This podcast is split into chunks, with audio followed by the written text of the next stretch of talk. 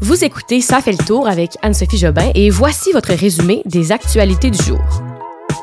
Le Conseil des ministres du cabinet Legault dévoilé.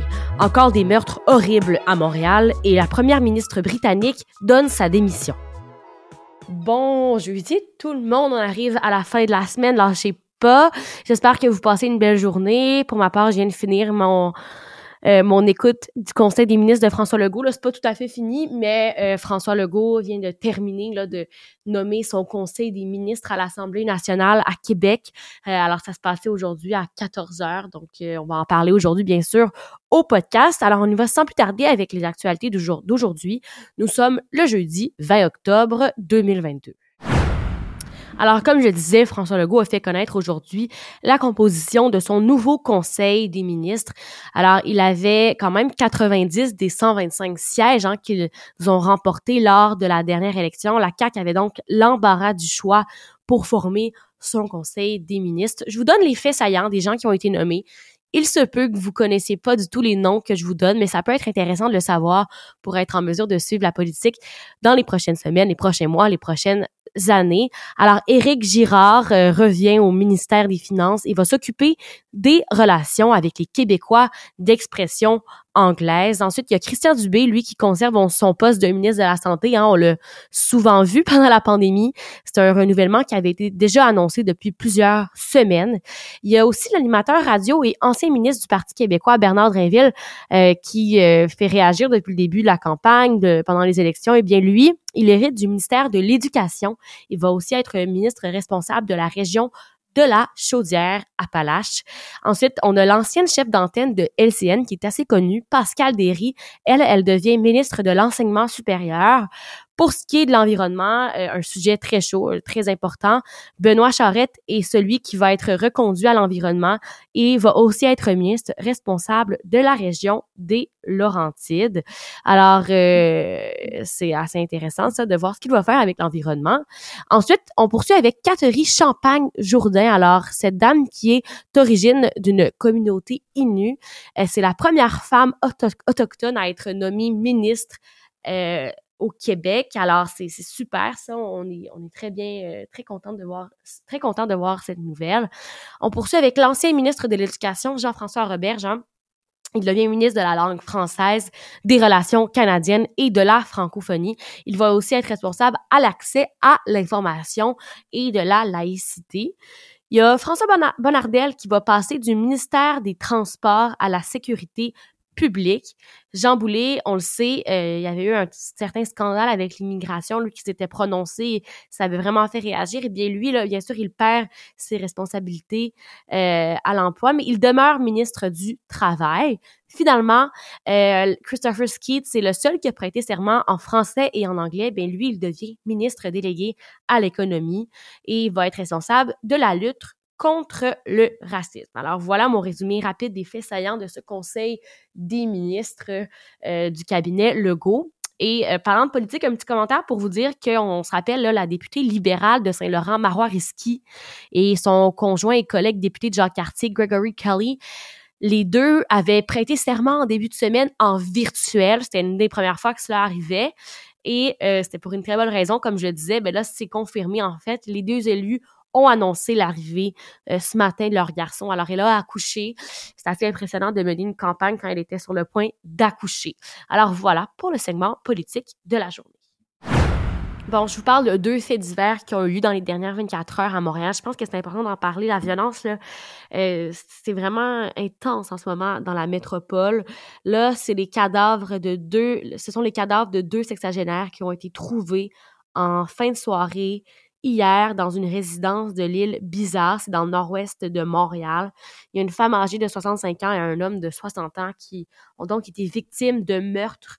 Euh, un homme âgé de 29 ans, là, qui est leur fils, a été mis en état d'arrestation. Il est accusé du meurtre au second degré de ses parents et devait comparaître aujourd'hui au palais de justice de Montréal cet après-midi. On aura sûrement plus de détails plus tard aujourd'hui. Et euh, la police a signalé là, que les deux assassinats avait été perpétré lors d'un conflit familiale. Ensuite, l'autre fait divers dont je voulais vous parler, on se rend maintenant à Vaudreuil d'Orion parce que cette fois-ci, c'est un homme de 82 ans qui a battu à mort sa conjointe. Il a été accusé ce matin du meurtre au deuxième degré de celle-ci, âgée de 90 ans. Ça, c'est survenu dans une résidence pour aînés de Vaudreuil-Dorion en Montérégie et l'homme aurait tenté de se suicider suite à ça parce qu'il portait des marques de violence. Alors, avec ce qu'il s'est passé lundi à Laval, les deux enfants tués par leur père, on, sent vraiment que c'est une semaine assez violente là, au Québec avec des drames comme ça familiaux. C'est pas super positif et euh, encourageant de voir tout ça. Crise au Royaume-Uni, à peine 44 jours après son entrée au poste, la première ministre Liz Truss a annoncé sa démission ce matin. Elle a déclaré dans une courte prise de parole que, étant donné la situation, elle ne pouvait pas accomplir le mandat pour lequel elle a été élue par le Parti conservateur. Elle a donc là, parlé à Sa Majesté le roi pour lui dire qu'elle démissionnait. Ce qui s'est passé en fait, c'est que le 23 septembre dernier, elle a présenté un mini-budget contenant là, des aides aux euh, factures énergétiques, mais aussi des baisses d'impôts massives et non financées. Euh, et ça, ça a vraiment provoqué la fin de cette première ministre. Euh, ce plan-là a fait chuter la livre à son plus bas historique et ça a affolé les marchés et euh, ça a même dégénéré en crise financière là, sans l'intervention. En fait, ça manque. Ça a été presque, on a presque été en crise financière là-bas s'il n'y avait pas eu l'intervention d'urgence de la Banque d'Angleterre. Et là, aujourd'hui, ce matin, ce qui s'est passé, c'est que la liste de parlementaires conservateurs euh, demandant son départ s'est allongée d'heure en heure et un scrutin pour lui prouver euh, un successeur au sein du Parti conservateur va avoir lieu. C'est sûr qu'on va trouver quelqu'un d'autre, mais c'est pas tout de suite. Donc là, on est un peu en période instable au Royaume-Uni. Ça devrait être la semaine prochaine qu'il va avoir un scrutin. Euh, le prochain premier ministre, là, ce serait le 28 octobre qu'il va être désigné. Et on parle de deux candidats maximum qui vont s'affronter quels seront les candidats, euh, ça reste à suivre. Il y a plusieurs noms qui circulent, comme celui de Rishi Sunak et de Penny Mordaunt, pardon. Euh, ça, c'est la ministre qui est chargée des relations avec le Parlement.